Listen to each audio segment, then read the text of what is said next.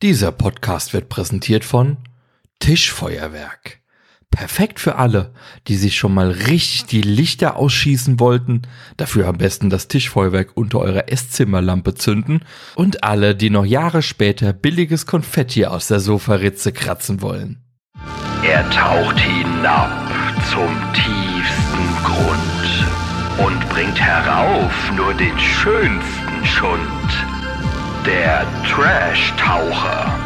Der Podcast für alle Trash-Fans. Und die, die es noch werden wollen. Tröd, tröd, Konfetti, hello. Das neue Jahr steht vor der Tür und der Trash-Taucher sorgt dafür, dass ihr heute gut unterhalten werdet, denn was anderes habt ihr nicht verdient. So. Willkommen zurück beim Trash-Taucher. Eure Anlaufstelle für die vielleicht improvisierteste, aber immer noch beste Podcast-Unterhaltung in der Worldwide World Web World.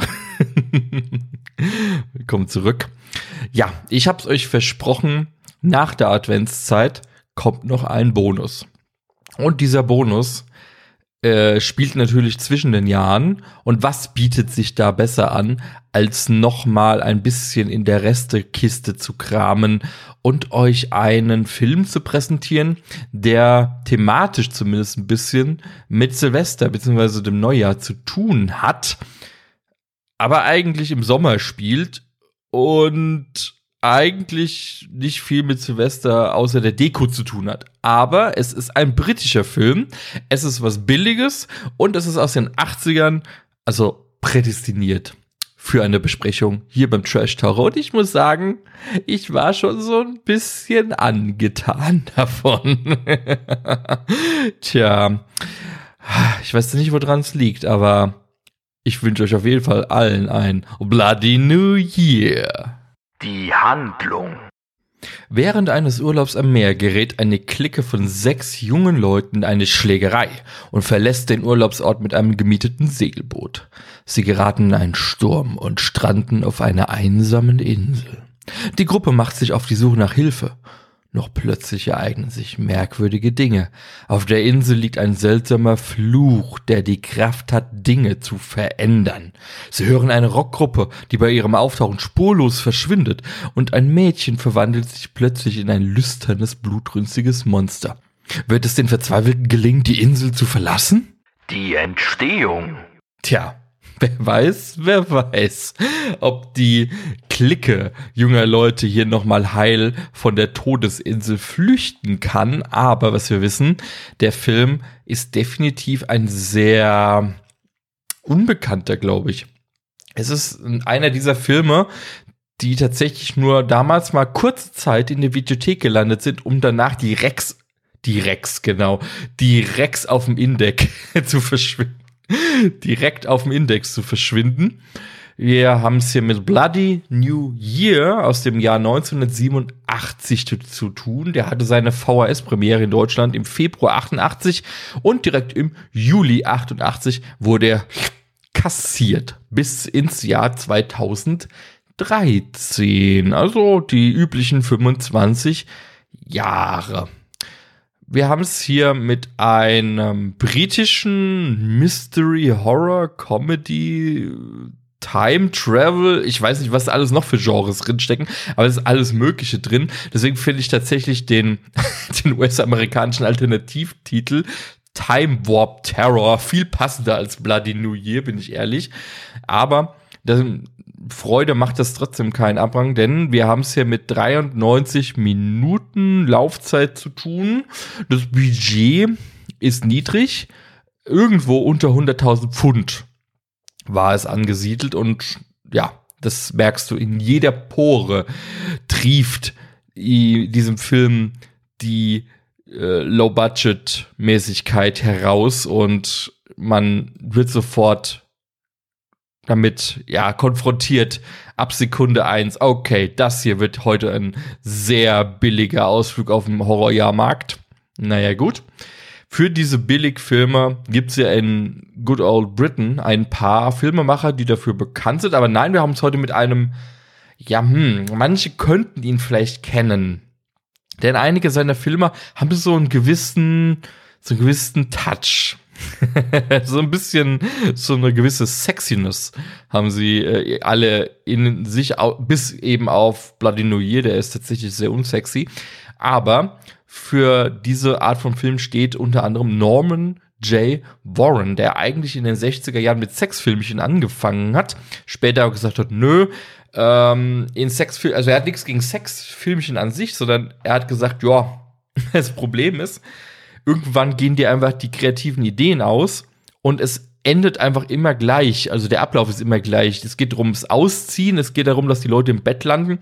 Ja, und irgendwann sind deine kreativen Möglichkeiten, was Betten angeht, erschöpft. Und deswegen hat er sich dann so ein bisschen im Exploitation und Genrefilm ausgetobt. Zum Beispiel in Sklavin des Satans mit Michael Guff, der beste Alfred aller Zeiten, der äh, leider am, also was heißt leider, er ist ja am, er ist ja schon eine Weile tot, aber er ist am St. Patrick's Day gestorben. Das heißt, wenn ihr St. Patrick's Day im Februar feiert, dann trinkt doch mal einen auf den guten alten Michael Guff mit.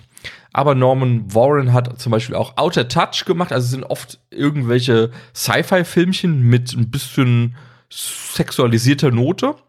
Und ich glaube, sein bekanntester Film, Samen des Bösen, beziehungsweise Insimnius heißt er, den könntet ihr vielleicht auch schon mal in eure Griffel bekommen haben. Wer ziemlich unbekannt ist, äh, sind die Drehbuchautoren und Producer von Bloody New Year, nämlich Fraser und Hayden Pierce, wobei Fraser Pierce tatsächlich eigentlich gar keine Filmvorkenntnisse hatte. Hayden Pierce hat zumindest noch ein bisschen Art Director mäßig gearbeitet, hat auch hier bei dem Film das Production Design übernommen. Und danach haben sie auch tatsächlich nur noch ein bisschen TV-Kram gemacht, aber mit dem wirklichen Film haben sie vorher nicht wirklich gearbeitet und vor allem im Bereich Horror gar nicht. Und das merkt man hart in diesem Film, aber dazu später mehr. Die Musik stammt von einer Band, die ich nicht kenne, aber irgendwie gedacht habe, ich kenne sie, äh, nämlich Cry No More.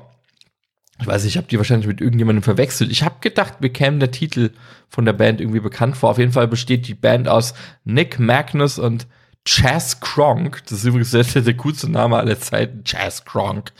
Und die beiden haben hier die Musik beigesteuert und auch einen kleinen Cameo in dem Film sich ergattert.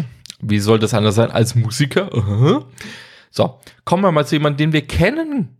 Na, Special Effects lassen grüßen David Williams, der hier so seine Anfänge im Special Effects Segment gesammelt hat, ist vor allem eigentlich als Wireman bekannt geworden. Also er hat so für die ganze Drahtseil-Action bei vielen Filmen gesorgt, wo dann später irgendwelche Special Effects äh, draus wurden oder wo eben irgendwas inszeniert wurde, wo irgendwas durch die Gegend fliegt, hochgezogen wird, bla bla bla. Und David Williams hat hier in diesem Film sehr, sehr, sehr, sehr, sehr, sehr, sehr viel zu tun, denn es kommt sehr, sehr, sehr, sehr, sehr, sehr viel Saaldraht-Action, genau, Drahtseil-Action vor. Aber er hat zum Beispiel auch die Special Effects koordiniert in meinem absoluten Weltraum-Sci-Fi-Horror-Lieblingsfilm Event Horizon. David Williams, danke dafür. Aber er hat auch zum Beispiel mitgewirkt als Rickman, Rick, nee, nicht Wickman, Wireman, so rum.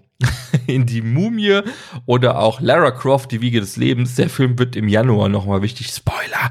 Oder The, Descent, der kleine fiese Gollum-Höhlenfilm von Neil Marshall, der danach ziemlich abgestiegen ist, inzwischen nur noch Scheißfilme macht. Aber damals hat er noch coole Sachen gemacht, wie The Descent oder ähm, Dog Soldiers zum Beispiel.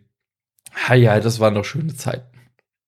Und wie ihr es gewohnt seid, habe ich mal wieder ein bisschen gekramt und eine Person rausgesucht, die bei diesem Film einen sehr undankbaren Job hat oder einen Job, den man selten beachtet. Und deswegen habe ich Sheila Johnson rausgesucht, denn sie war verantwortlich für die Kontinuität in diesem Film. Und bei einem Film, der mit Zeitsprüngen aus verschiedenen Zeitaltern und keine Ahnung was spielt, ist Kontinuität gar nicht mal so einfach. Sie hat auf jeden Fall ihren Job, ja, so gut gemacht, wie es ging. Sie war stets bemüht. Von daher danke Schiele an der Stelle dafür. Aber es hat nicht viel geholfen. So viel schon mal vorweg. Wer auch nicht viel geholfen hat, war die Besetzung. Wir haben es hier mit einer durch die Bank weg No-Name-Besetzung zu tun gehabt, zu dem Zeitpunkt zumindest.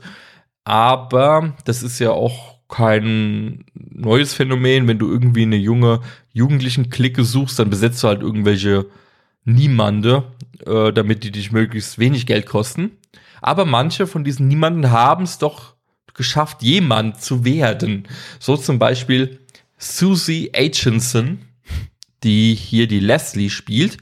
Susie äh, hat danach tatsächlich einige TV-Serien ähm, begleiten dürfen und auch viel Comedy gerade auch gemacht.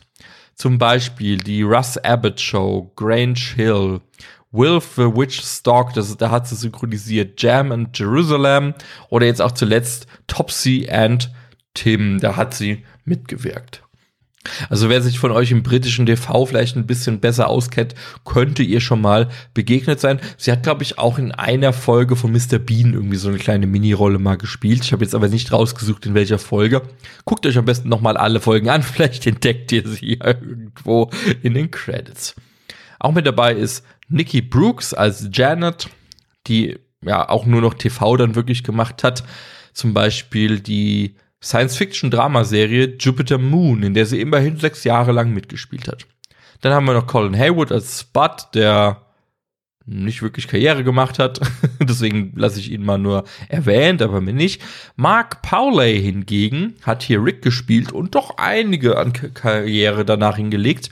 Zum Beispiel sein größtes Aushängeschild war die Krimiserie The Bill, für die er bis heute immer noch einen gewissen ja, Heldenstatus pflegt, hat aber auch mitgespielt zum Beispiel in Wing Commander. Mit Jürgen Brochnow, kennt ihr vielleicht, und in Bronson mit Tom Hardy. Hat er eine kleine Nebenrolle als freundlicher Häftling gehabt. Last but not least, Catherine Roman als Carol, die auch in der Versenkung gelandet ist. Sie hat nie wieder irgendwas anderes gemacht und in diesem Film sind so viele Leute beteiligt, die danach nie wieder irgendwas gemacht haben und es ist auch sehr bezeichnend für diesen Film, dass Norman Warren, der Regisseur, nach Bloody New Year seine ja, Regiemarke an den Nagel gehängt hat und gesagt hat, okay, Leute, ich habe fertig, ich habe keinen Bock mehr, fickt euch alle ins Knie, ich gehe nach Hause. So, also eine sehr schwierige Produktionsgeschichte steckt hier tatsächlich hinten dran. Gehe ich ein kleines bisschen drauf ein, aber ihr wollt natürlich wissen, warum habe ich denn jetzt hier Bloody New Year eigentlich rausgekramt? Tja, der Film hat was echt Besonderes. Also er ist nicht besonders gut, aber er ist besonders in allem anderen, was er tut und versucht. Und dazu mehr in meinem Eindruck. Achtung, Spoiler natürlich. Mein Eindruck. Achtung, Spoiler-Alarm! Und wir beginnen im, nein, nicht im Jahr 1987, sondern im Jahr 1959. Denn der Film steigt ein mit einer wilden Silvestersause vom Jahr 1959 in das glorreiche Jahr 1960. Ach ja, wer erinnert sich nicht an diese legendäre Silvesterparty? Ach ja. Wisst ihr noch, Silvester, als es was Besonderes war, ich, ich erinnere mich noch, es war a long, long time ago. I can still remember. Äh, irgendwie ist Silvester inzwischen ziemlich kacke geworden. Ich weiß nicht, ich war nie so gut das große Partytier. Ich war mal so ein Jahr lang, da war ich glaube ich 19 oder 20 da haben wir es tatsächlich mal versucht, da sind wir in Frankfurt feiern gegangen, in Clubs, also Silvester und so ein Kram. Aber irgendwie war das nicht so cool, wie ich es mir erhofft habe. Von daher muss ich sagen, na, ist jetzt nicht so meins. Also ich bin dann eher so der, der daheim sitzt, gemütlich, was Leckeres isst. Nein, kein Raclette, außer ich habe wirklich, wirklich, wirklich Bock drauf auf die ganze Rumdampferei und die ganze Fännchen danach sauber schrubben und so ein Kram. Aber ich bin dann eher so der Couchhocker und zieh mir dann fünfmal Dinner for One rein, aber bitte nur das Original, nicht irgendwelche öffentlich-rechtlichen Nachproduktionen auf Hessisch oder was auch ich was. Äh, bei aller Liebe zum ÖR, nee, das mag ich dann tatsächlich nicht. Aber Silvester war ja damals tatsächlich ein großes, großes Highlight. Und viele haben das ja auch zusammen gefeiert, vor allem im US- oder englischsprachigen Raum, mit Weihnachten. Also da wurde dann quasi eine große Weihnachts-Silvester-Party zusammengeworfen. Und so war es hier auch im Jahr 1959, 1960. Nur irgendwas scheint nach der Party, nachdem die Polonaise aus der Tür tanzt, nicht zu stimmen, denn eine junge Dame wird in einen Spiegel gezogen. Oh mein Gott, was passiert hier? Warum? Wieso? Und wieso ist schon wieder der, der, der Punsch gestreckt mit Billow Fusel Wodka? Ja, natürlich, um die Teenies abzufüllen. Ja, ist ja klar. Aber nein, nein, nein. In Bloody New Year werden wir eines Besseren belehrt, denn hier zeigen sich die Teens mal wieder von ihrer besten Seite und zeigen auch, dass sie ohne Alkohol richtig dumme Dinge tun können. und wir haben es ja eben mit dieser Sechser-Clique zu tun, die am Strand unterwegs sind und dann ist am Strand natürlich auch ein großer Jahrmarkt und dort wollen sie dann entsprechend Spaß haben. Spaß, Spaß, Spaß. Tja, blöd nur, dass auf diesem Jahrmarkt ein paar sinistre Gestalten unterwegs sind, die unter anderem ein Mädel in einem Drehkreisel gefangen halten. Also das ist richtig übel. Stellt euch mal vor, ihr, ihr steckt äh, mal wieder in so einer Drehtasse drin, also diese drehenden Teetassen heißen die ja. Und ihr dreht eure Runden und auf einmal kommen dann Leute, weil das Ding ist halt leer und Ihr habt aber keinen Bock, euch zu drehen, deswegen lasst ihr die Finger von diesem großen, runden Drehrad in der Mitte und die drehen einfach für euch. Und lasst euch nicht raus, versperren die Tür. Ja, und das passiert hier auf diesem Jahrmarkt mit einem jungen Mädel. Und der Betreiber von dem Fahrgeschäft hat da auch sichtlich Spaß dran, dass die beiden Typen da die das arme Mädel drangsalieren und dann greift natürlich das Teen Squad ein und will die junge Dame befreien und anhalten geht halt nicht, weil es fährt ja immer noch. Deswegen gibt es erstmal ordentlich auf die Fresse in einem Fahrgeschäft. Finde ich fantastisch. Das ist so eine Jahrmarktsprügel. Das hätte auch in irgendeinem Bud Spencer-Film oder sowas dabei sein können, wenn sie sich auf irgendeinem so Drehbrummkreisel gegenseitig die Fresse hauen. Und einer der äh, gewieften Teens entdeckt dann den Sicherungskasten, klaut die Sicherung, damit das Fahrgeschäft dann aufhört. Und dann gibt's so ein schönes äh, Fangspiel quer über den Jahrmarkt äh, auf der Suche nach der Sicherung. Naja, gut. Also wir haben erst am Anfang wirklich diese typische Teenager-Gruppe, diese typisch dumm, typisch notgeil, typisch gut drauf. Also sie haben wirklich Spaß mit dem, was sie tun. Aber alle haben halt so ein bisschen ihre, also Ansätze von Charakter. Also gerade unsere Leslie ist eben sehr, hm. Eigentlich ist sie sehr, sehr zurückhaltend. Später wandelt sich das dann, dass sie dann sehr, sehr notgeil wird. Wir haben aber auch Leute dabei, wie Spud zum Beispiel, der hier die Sicherung klaut, war das, glaube ich. Der ist tatsächlich ein bisschen, einfach nur langsam. Einfach nur ein bisschen langsam, ein bisschen schüchtern, ein bisschen zurückhaltend. Aber in dem Moment ist er richtig aufgeblüht, weil er sich als Held in der Not gesehen hat. Ja, und so eiern sie dann eben über diesen Jahrmarkt auch durch ein Funhaus also durch eine Geisterbahn. Ich mag ja diese Funhäuser sehr gerne. Ich laufe da immer sehr gern durch. Und hier haben wir es mit einem Good Old Funhouse zu tun. Mit richtig billigen Skeletten und Lichteffekten und keine Ahnung was, wie man es halt so aus den 80ern vielleicht noch kennt. Aber die haben auch echt einige Fahrgeschäfte dabei. Unter anderem so eine riesige Wikinger-Schiffschaukel mit Überschlag wenn man sich mal anguckt, wie die Dinger damals so gebaut und konzipiert waren, also aus heutiger Sicht würde ich da nicht einsteigen, bin ich ganz ehrlich. Da hätte ich doch ein bisschen Pipi in der Buchs, aber den jungen Menschen hier ist 1987 ist es natürlich scheißegal, denn sie wollen Spaß, Spaß, Spaß. Noch eine Runde, Runde, Runde, Spaß, Spaß, Spaß. Wer kotzt, der wischt, wischt, wischt. ja, auf jeden Fall so löst sich dann die Situation auf und sie segeln dann eben weiter zu einer Insel, auf der sich ein, ja, ein besonders schönes Hotel befinden soll. Sie wollen das auskundschaften, kommen dann aber in einen Sturm und landen eben auf einer Insel mit einem Ressorthotel. Und dieses Ressorthotel ist tatsächlich ein bisschen in der Zeit stecken geblieben. Denn im Hotel sind überall noch die Überreste einer Weihnachts-Silvester-Party aus besagtem Jahr 1959, 1960 übrig, inklusive klatschendem Batterie-Nikolaus auf dem Tresen, überall Lametta. Ja, früher war mehr Lametta, wissen wir ja. Und auch dem Überbleibseln der Gäste, denn das Hotel ist komplett menschenleer, aber es sind immer noch die Überreste in, in Form von Kleidung, in Form von Feierutensilien etc. geblieben. Und natürlich sind die Teens sehr, sehr neugierig, um rauszufinden, was sie dort alles, ja, entdecken können. Aber sie wollen sich eigentlich erstmal in Sicherheit bringen, weil sie sind durchnässt, der Sturm war böse. Und dann ist das natürlich verlockend, in so eine, ja, warme Behausung einzudringen und sich dort erstmal ein bisschen zu erholen. Ja, und ab hier beginnt dann quasi der Schrecken. Naja, nicht so ganz. Denn wir haben es bei Bloody New Year tatsächlich eigentlich mit einer sehr netten Geisterbahn zu tun.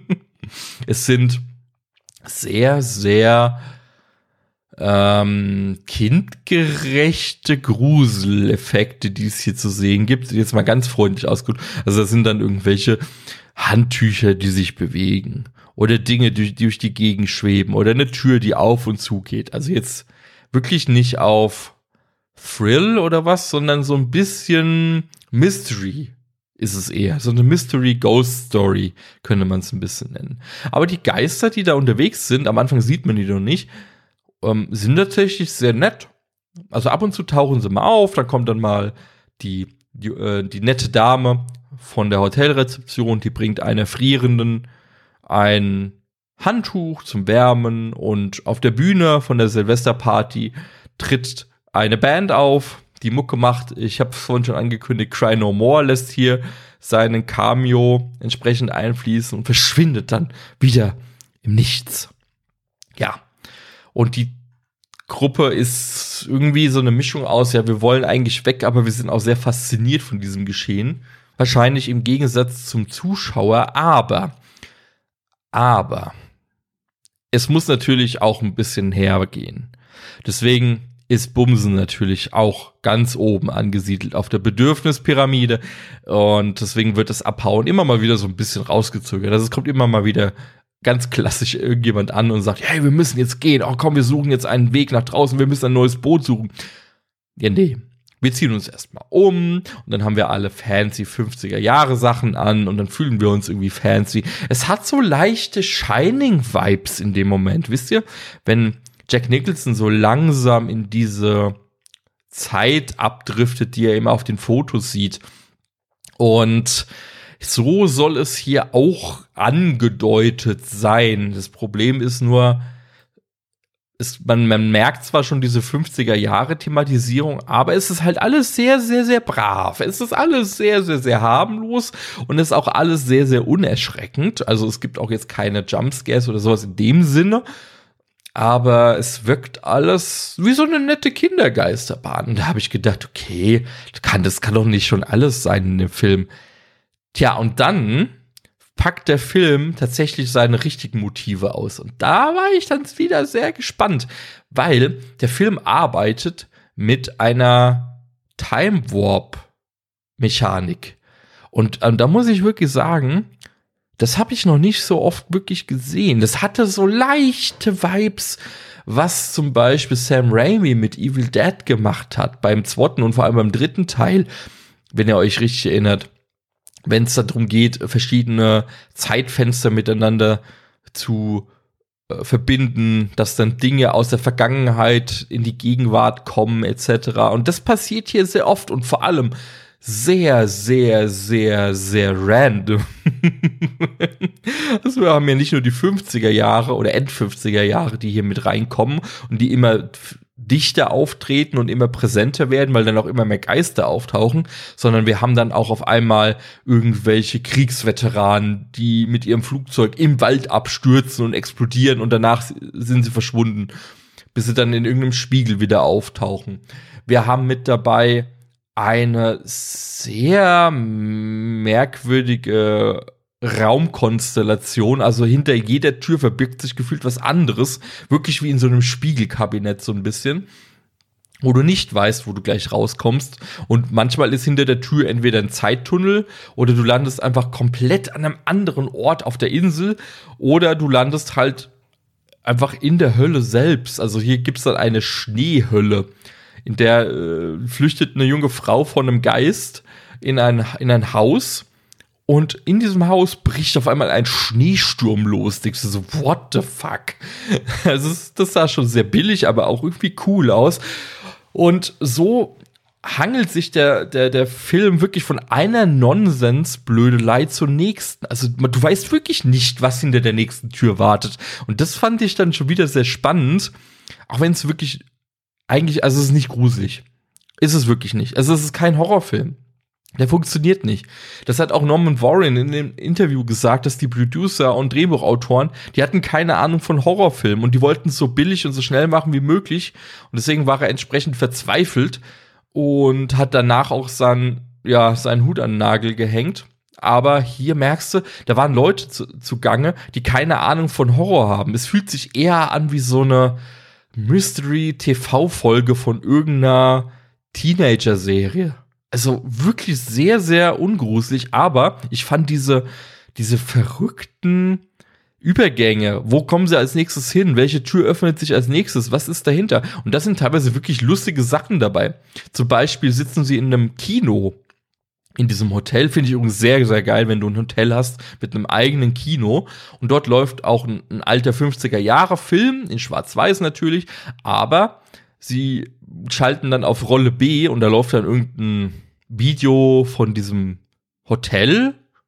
Also scheinbar so eine Art Feierdokumentation, was sie dort alles schon gemacht haben. Und einer der Teens tanzt halt vor der Leinwand rum, so richtig prolohaft und nervig. Der sieht ein bisschen aus wie so ein billiger Kevin, äh, nicht Kevin, Patrick Swayze. Danke. Und plötzlich greift dann auf einmal aus diesem Film jemand raus und geht ihm ans Leder und bringt ihn halt um. Mit einem Kratzer im Gesicht, aber er bringt ihn um. und das fand ich doch sehr charmant, wenn ich mir so denke, ja, dafür werden 3D-Filme cool, wenn du nervige Kinobesucher hast und dann die 3D-Figuren denen ans Leder gehen. Das wäre doch mal ein sinnvoller Einsatz von 3D. Alles andere nervt einfach nur, aber das wäre tatsächlich mal cool. Und so hangelt sich der Film dann weiter. Also es ist auch nicht viel Brutalität oder Blut drin. Da ist tatsächlich aber vieles dem Schnitt scheinbar zum äh, Opfer geworden. Und zwar schon im Voraus. Also jetzt nicht, weil das Ding auf dem Index war oder was auch immer. Nee, nee, wir bekommen hier schon die Uncut-Version zu sehen.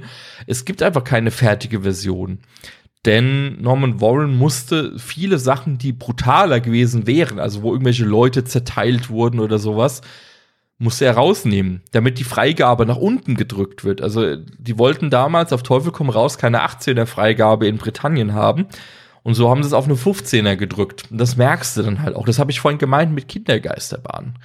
Das ist ein bisschen schade, weil teilweise hätte der zum, hätte der wirklich so der C-Movie-Abklatsch von Evil Dead werden können, der britische der hat wirklich solche Vibes, auch mit diesen Leuten, die sich nach und nach verändern. Die Geister übernehmen dann quasi die Macht über die, ähm, die armen Teenager und sie verwandeln sich dann und werden dann zu Dämonen. Und das ist ja eigentlich echt cool, zumal das alles in so einer ganz merkwürdigen Rocky Horror Picture Show Atmosphäre passiert, auch mit Musik und keine Ahnung was drumherum. Und wie gesagt, Shining sowieso die ganze Zeit, aber ah, da fehlt halt einfach so ein bisschen so diese, erstens die Ahnung davon, wie funktioniert denn vielleicht Horror und vor allem durfte man die Ideen einfach nicht zu Ende spinnen. Und das ist echt, echt schade, weil die, die, das Grundmotiv fand ich echt geil mit diesen durch die Zeit springen, verschiedene Elemente da reinholen. Das hat echt Spaß gemacht. Auch zum Beispiel gibt's eine Szene, das, das war der Vorläufer von diesem Schneegestöber, was ich vorhin schon erwähnt habe. Da wird sie, wird das arme Mädel in einem Kleid mit hochhackigen Schuhen quer über die ganze Insel gejagt. Und von was wird sie gejagt? Hm, wir wissen es nicht, es ist unsichtbar, aber es lacht. Und es ist einfach das Gelächter aus irgendeiner billigen Sitcom.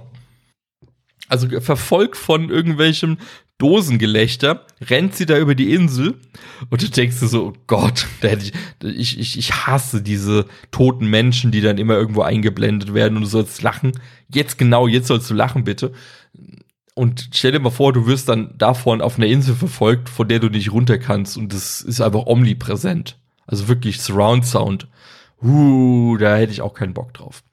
Aber mein Liebling im Film ist eine Küchenszene.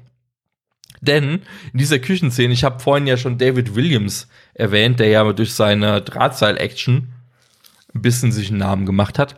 Und in dieser Küche fängt einfach alles an zu spinnen und zu eskalieren. Es werden Dinge rückwärts abgespielt, damit es aussieht, als wird Feuer irgendwo rausbrechen und keine Ahnung. Es fliegen Messer durch die Gegend und Töpfe und treffen Leute aber es, wie gesagt, es gibt jetzt keine ernsthaften Verletzungen oder so oder eine Axt im Kopf oder so Geschichte, aber es, es fliegt einfach alles durcheinander. so, als, als, als würde da so eine, so eine unsichtbare Kinderbande durch die Küche toben und ja, äh, Völkerball mit, mit Esslöffeln spielen oder so. Schon sehr, sehr Banane. Ähm, auch das Finale wird dann sehr, sehr evil, die, evil dead desk, der Desk, so in die Richtung. Also mit, also, also es verformt sich alles, alles erwacht dann zum Leben. Das fand ich echt cool. Es gibt ein, ein bösartiges, schnappendes Treppengeländer äh, so Geschichten. Und äh, Leslie wird dann eben zum Oberdämon. Man sieht ein bisschen aus wie so ein, ja, wie so, als wäre sie äh, äh, ein abgefackelter Kiss-Fan. Aber ich fand das, fand ganz nett, wie sie da eskaliert und sie erklärt dann auch quasi, was hier passiert auf dieser Insel und dass es eben in so einem Zeitstrudel ist und das durch irgendeine Maschine und bla bla bla und dass sie deswegen hier nicht mehr weg können und hast nicht gesehen. Ja, und natürlich gibt's dann ein Bad Ending inklusive Polonaise. Fragezeichen? Hm. Und Fragezeichen fasst diesen Film halt wunderbar zusammen, weil er hat jede Menge verrückte Ideen. Also allein deswegen lohnt es schon mal reinzuschauen. Den kann man sich aktuell leider nur sehr teuer als Mediabook kaufen, weil in Deutschland gibt's den ansonsten nicht. Ich weiß nicht, ob man den irgendwo auf VHS bekommt. Müsste ich mal gucken. Aber die Mediabooks sind sehr, sehr teuer.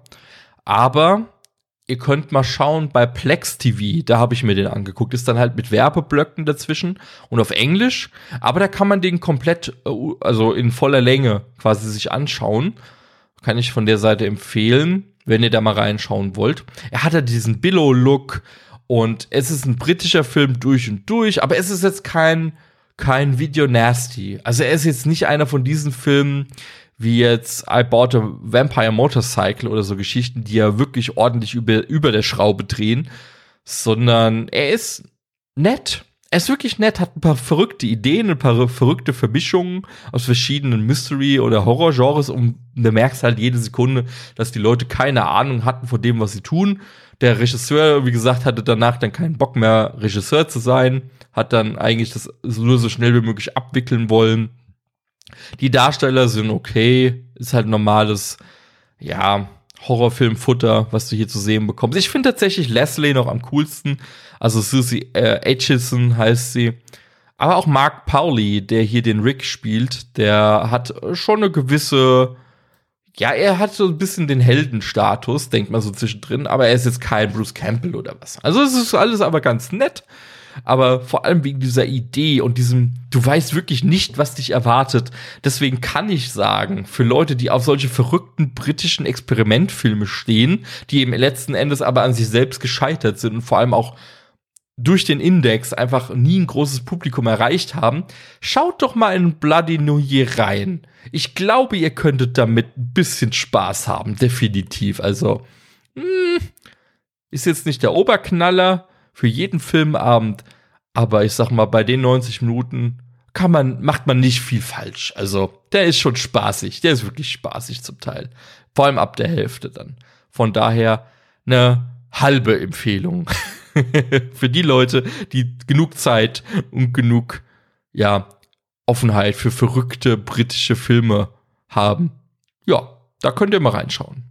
Trivia. Der Film wurde gedreht auf einer echten Insel mit einem echten Ferienresort, nämlich Butlins Barry Island. Das war eine Feriencap-Insel in Wales und die wurde in den 60er Jahren eröffnet, war auch sehr, sehr erfolgreich, bis sie dann unerwartet zum 31.12.1986 geschlossen wurde. Ja. Und daraufhin fanden dort dann die Dreharbeiten von Bloody New Year statt was ja auch dort thematisiert wird, denn es endet ja quasi am 31.12. Hm. Doctor Who-Fans aufgepasst, denn Butlins Barry Island wurde auch als Drehort für Doctor Who benutzt. Ich glaube, in der 24. Staffel in den 80er Jahren gab es eine sogenannte Serial, die nannte sich Delta and the Banner Man. Und die spielt auch in den 50er Jahren und auch in eben diesem Ferienresort auf Barry Island. Und ich habe vorhin erwähnt, im Hotel gibt es ein Kino. Und dort läuft ein Film aus den 50er Jahren. Und dieser Film ist ein echter Film, den würde ich sehr, sehr gerne mal sehen und wem es von euch genauso geht, der kann mal nach Ungeheuer ohne Gesicht, beziehungsweise Fiend Without a Face von 1958 schauen, denn dort kommen unsichtbare bösartige Gehirne vor, die eine Militärbasis überfallen. Das klingt absolut fantastisch. So, das war's mit dieser Bonusfolge im Jahr 2022. Die letzte Podcast-Folge in diesem Jahr. Damit beschließe ich auch die sechste Podcast-Staffel hier beim Trash Taucher. Ich hoffe, ihr habt einen wunderbaren, ja, Jahresabriss hier gehabt mit Filmen, die euch interessieren, die ihr spannend, die ihr scheiße, unterhaltsam fandet. Würde mich mal interessieren, was so eure Lieblingsfolgen in diesem Jahr waren. Könnt mir gerne mal Rückmeldung geben, Feedback bis immer erwünscht. Im neuen Jahr geht es dann weiter. Im Januar geht es dann um Videospielverfilmung. Da habe ich schon ein paar nette Folgen an der Hand, auch wieder mit ein paar netten Gästen. So viel vorweg. Am 1. Januar kommt zudem ein Neujahrs-Livestream bei Instagram. Da will ich ein bisschen drüber quatschen, was in diesem Jahr dann passiert. Denn es gibt einige Veränderungen beim Trash-Taucher, auch aus privaten Gründen vor allem. Da muss ich ein bisschen umdisponieren. Von daher schaut da auf jeden Fall gerne mal rein und lasst ein Abo da. Ansonsten abonniert einfach gern alles, was euch in die Finger kommt. YouTube, Spotify. Wenn euch gefällt, was ich hier mache, gerne einen Euro oder was in die Kaffeekasse bei Kofi, damit ich hier nicht auf die Tastatur kippe. Und ich wünsche euch eine wunderprächtige Zeit zwischen den Jahren. Ich hoffe, ihr hattet erholsame Feiertage und die Weihnachtszeit herum. Holt auch da gerne nochmal die Adventspodcasts nach, wenn ihr da noch Bedarf habt. Da gab es doch einige coole Sachen. Ich will da vor allem das fünfstündige Kevin Allein zu Hause Special mit Jano nochmal hervorheben, was uns echt viel Lebensenergie abgesaugt hat. Das muss doch honoriert werden, indem es euch anhört. Absolut. Ihr könnt es auch häppchenweise machen. Und ich wünsche euch alles Gute, kommt gut durch den Jahreswechsel, gut ins neue Jahr, bleibt gesund und stabil. Adiositas, ihr Lieben, euer Trash-Taucher.